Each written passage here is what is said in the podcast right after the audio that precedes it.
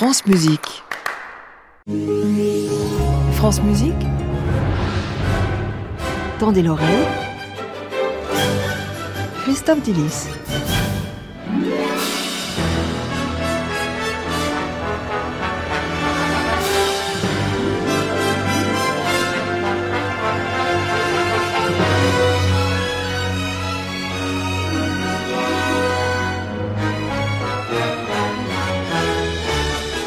Bonjour Christophe. Bonjour Benoît, bonjour à tous. Je sens qu'il y a quelque chose qui vous chiffonne dans le cinéma d'aujourd'hui. Absolument Benoît, et je vais vous le dire tout de suite, c'est la notion de remake, expression consacrée hein, pour dire refonte, Merci. remaniement. Euh, prendre un film qui a marché et le refaire. En ce moment c'est la mode au cinéma, les studios Disney sont en plein dedans avec un degré de succès euh, plus ou moins mitigé. Ils ont ressorti Le Roi Lion, La Belle et la Bête, Aladdin, La Petite Sirène, Peter Pan pour les remettre au goût du jour. L'idée derrière, montrer que certains films, certaines histoires survivent à l'épreuve du temps. Un scénario qui était le reflet d'une époque peut être adapté et être le reflet de notre époque. Même si les plus cyniques diront que c'est surtout une façon de se faire de l'argent facilement. Ça a marché à l'époque, ça marchera aujourd'hui, et on n'a plus à s'embêter à s'inventer quelque chose de neuf. Le neuf, on ne sait pas si ça marche, alors que les anciens succès ont fait leurs preuves. Très bien. Ouais, bon, mais alors vous voulez en venir où Oui, pardon. exactement? Je, je m'égare. Euh, eh bien, à la notion de remake en musique. Je parle du fait de prendre une partition ancienne pour la transformer et la mettre au goût du jour. C'était la grande mode au 19e siècle. L'air euh, La ci darem la mano dans Don Giovanni de Mozart en 1787.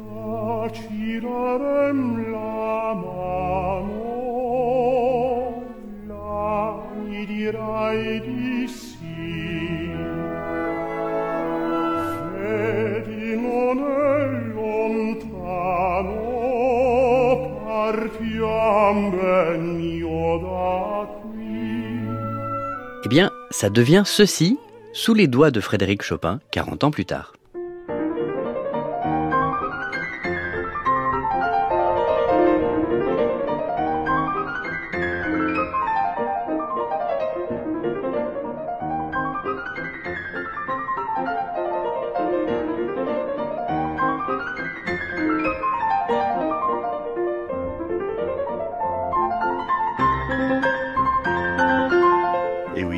C'est du Mozart à la Chopin.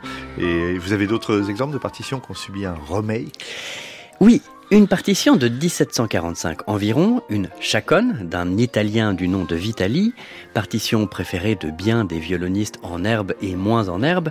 Ça s'appelle chaconne, même si on pourrait l'appeler passacaille, parce que la basse maintient ceci pendant une bonne durée de la pièce.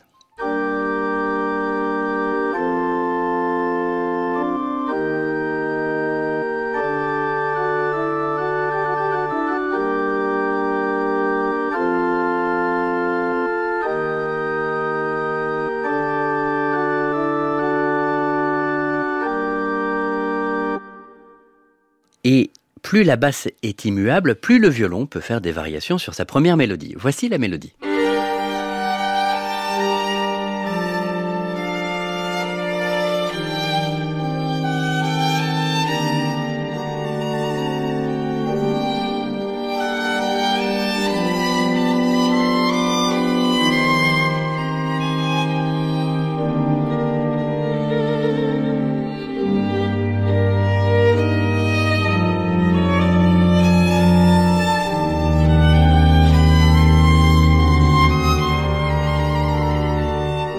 Voici maintenant quelques mesures plus loin ce que ça donne quand Vitali se sert de la simplicité du thème pour déployer un peu de virtuosité.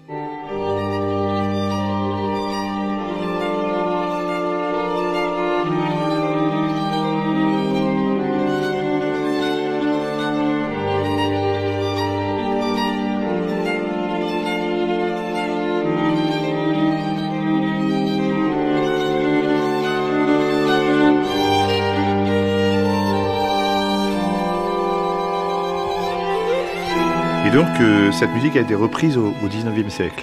Exactement. Et en réalité, c'est d'ailleurs grâce à ce remake, à la reprise au 19e siècle par des violonistes comme Ferdinand David, qu'on connaît cette chaconne de Vitali. Plutôt que d'ornementer à la baroque, on ornemente à la romantique. Ce passage euh, qu'on vient d'entendre devient ceci sous les doigts de Ferdinand David au 19e siècle.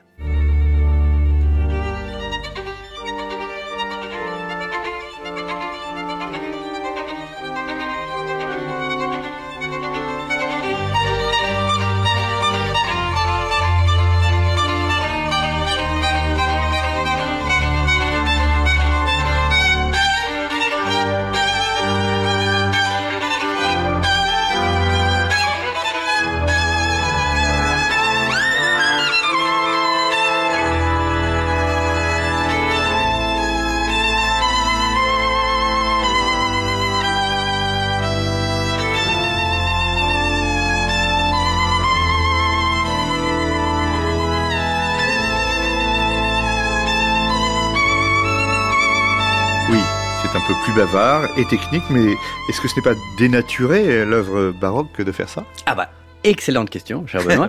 euh, c'est vrai qu'on a cette image du 19e siècle, un peu rouleau compresseur, le siècle de la virtuosité instrumentale de Liszt, euh, le siècle du gigantisme musical, des grosses symphonies, des coups de canon et des reprises pompières des œuvres de Bach.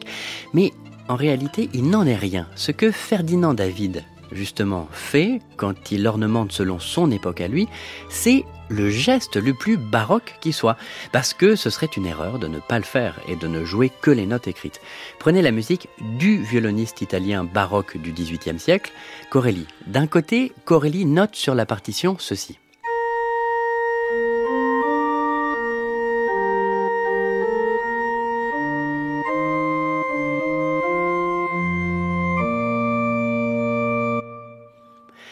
Mais en réalité, quand on regarde ces manuscrits, on sait que c'est plutôt ça qu'il veut.